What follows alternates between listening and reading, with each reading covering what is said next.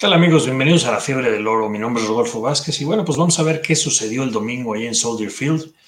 Un partido eh, pues difícil, sobre todo por la cantidad de agua que cayó antes del partido. El campo estaba en muy malas condiciones. Eh, aparentemente era un campo nuevo que no había agarrado lo suficiente y no estaba listo para recibir esa cantidad de agua.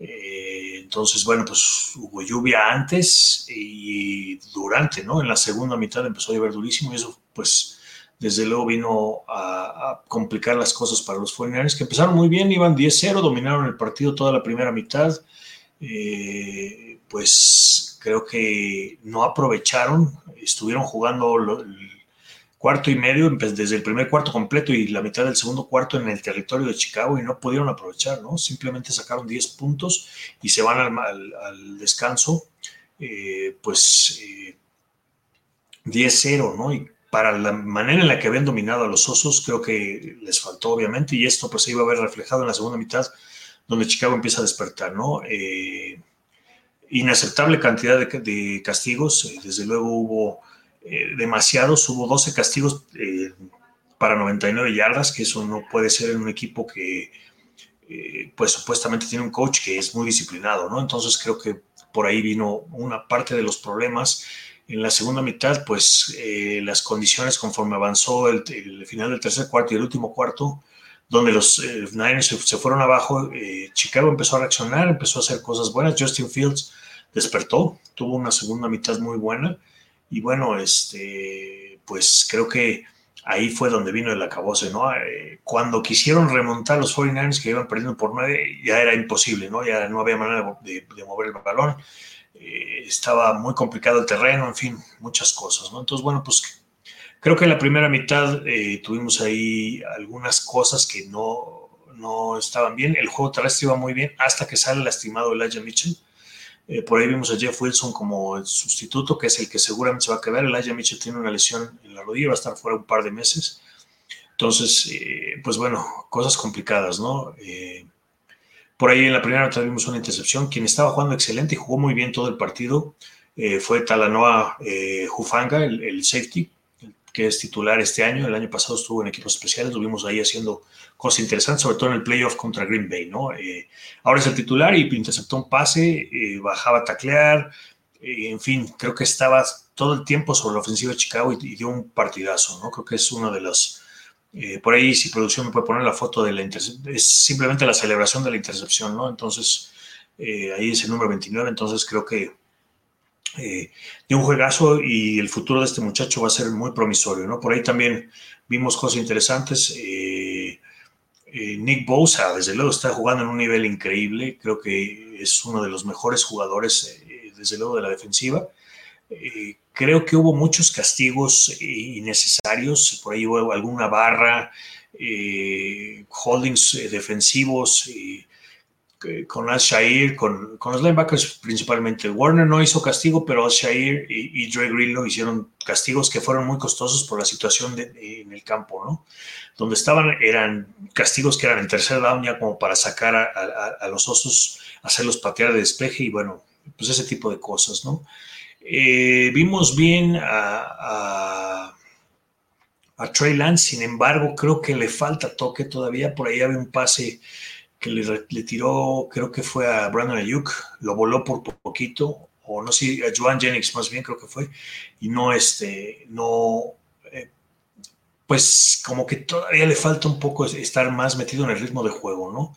Eh, desgraciadamente, como ya lo platiqué al principio del programa, el juego terrestre no, no, empezó a funcionar desde el momento. Estaba corriendo bien Elijah Mitchell, llevaba, eh, llevaba muy buen eh, ritmo, sin embargo, pues se lastima, ¿no? Entonces, digo, si vemos los números de Mitchell, él corrió para y llevaba en 6 acarreos 41 yardas y luego viene la lesión.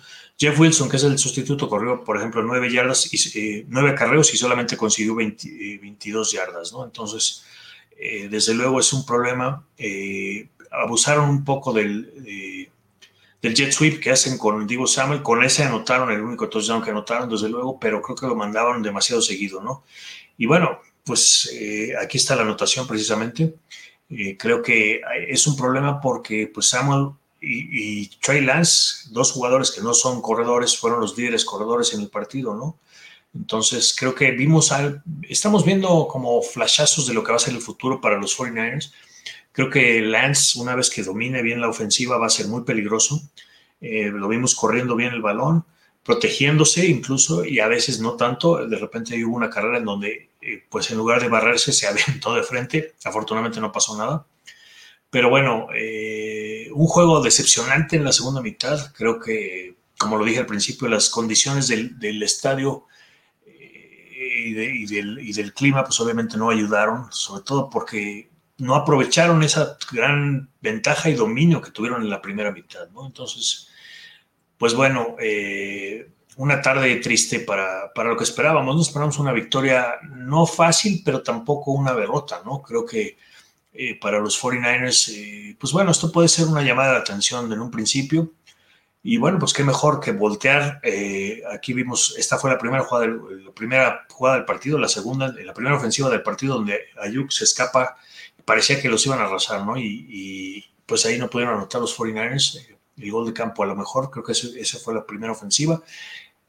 Y, y, sacar 10 puntos después de ese dominio, pues obviamente cualquier equipo del NFL, por más malo que parezca, puede regresar, ¿no? O sea, creo que los Osos eh, dieron una gran segunda mitad la defensiva de Chicago es bastante, bastante buena. Aguantó y gracias a ellos los osos pudieron regresar, ¿no? Entonces, eh, Smith es un extraordinario linebacker del lado de Chicago. Entonces, bueno, pues la verdad es que hay que darle crédito también a Chicago. Ellos aguantaron y al final, en la segunda mitad voltearon el partido. Al final, pues pudieron aguantar, ya sea eh, por su defensiva o por el clima. Digo, ahí les dejo a ustedes pues la decisión de qué fue lo que pasó, ¿no? Entonces, bueno, pues no hay nada mejor para los jóvenes que voltearse y encontrarse a uno de esos rivales que ha sido realmente un dolor de cabeza en los últimos 20 años.